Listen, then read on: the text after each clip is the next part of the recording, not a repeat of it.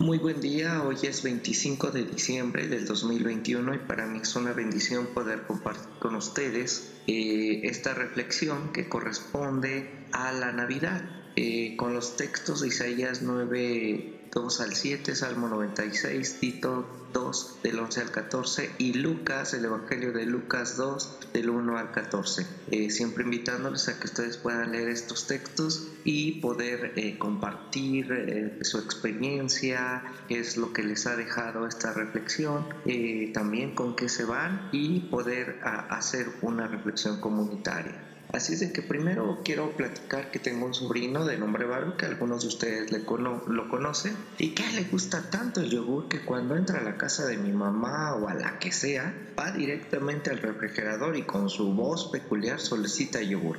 Esta bebida a Baruch le trae una alegría cotidiana, pero imagínense que esta bebida esté envuelta como regalo y lo abra sin saber qué es lo que hay es una manifestación de asombro, de alegría colectiva y de un placer que no queremos que se termine nunca. Solo de verlo, cómo Él está renovando nuestra reunión de Navidad. Bueno, eso aconteció una ocasión en casa de mi mamá. Sin duda la Navidad es una época que no deja indiferente a nadie, pero interesantemente nos damos cuenta de que tenemos que encontrarle un sentido. El nacimiento de este Jesús en quien creemos por la fe que se ha unido lo humano con lo divino, se ha ido en cierta parte diluyendo y ha dado paso al nacimiento del Dios dinero, que adorna las casas con deudas y pagos excesivos en lugar de iluminar nuestra historia con la gratitud y la sencillez que el niño del pesebre nos propone.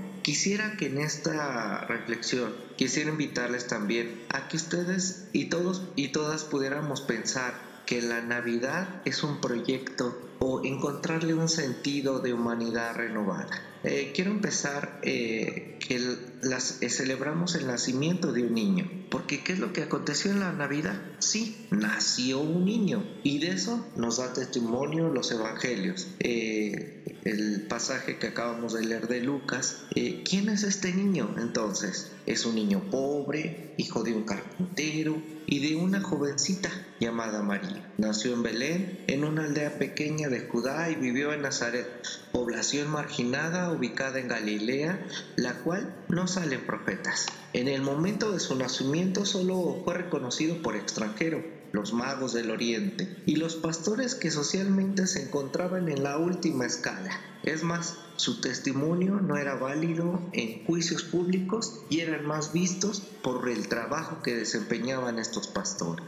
El niño que nació en Belén no fue reconocido o tan reconocido por la, por la alta alcurnia, sino por los pobres y los paganos, los extranjeros, los migrantes. Fue un niño que a los pocos días de haber nacido tuvo que experimentar el exilio político a causa de la, de la persecución de los poderosos. En este contexto histórico en el que sucedió el nacimiento de Jesús, en este sentido es el que tenemos que celebrar la Navidad.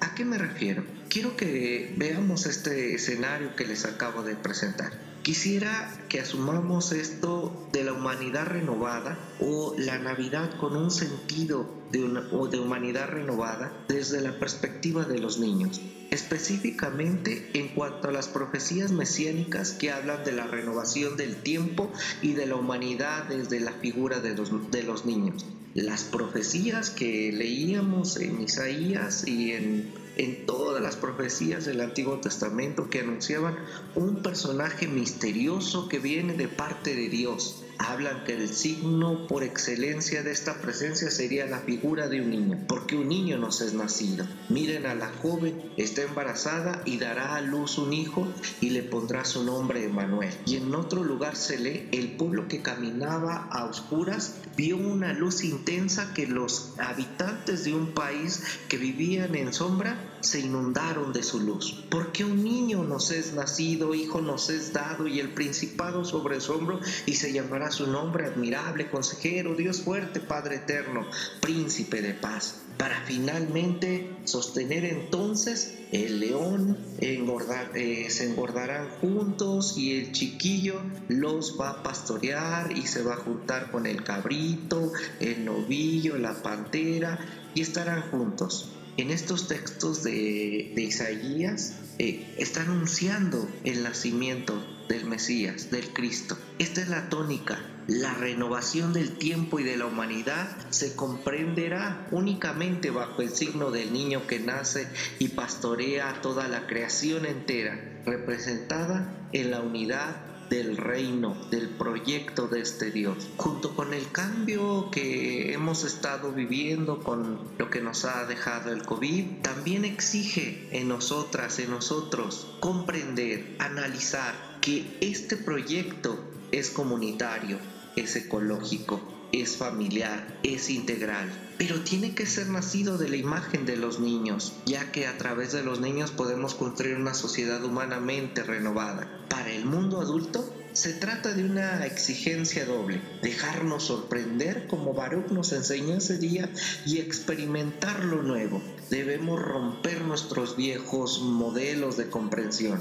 Sí, y eso lo hablábamos en la noche de Nochebuena, dejarnos sorprender por la risa de un niño. Ojalá le pido a Dios que esta Navidad, cuando el niño Jesús entre, este niño Dios entre a nuestra celebración para quedarse entre nosotros, podamos dejarnos provocar por la invitación a construir una humanidad nueva, a seguir creyendo que otro mundo sigue siendo posible. Es Navidad, es el tiempo de la salud, de mirar a Dios a través del otro, ya que Dios está actuando en la historia porque Él es el Emanuel, que significa Dios con nosotros. Esto es el sentido de la Navidad el momento en que la eterna infancia, como diría Rubén Alves, que tenemos que decrecer, hacernos como un niño, que la eterna niñez del Dios penetró a este mundo para no dejarlo nunca más. Así es de que en esta Navidad el nacimiento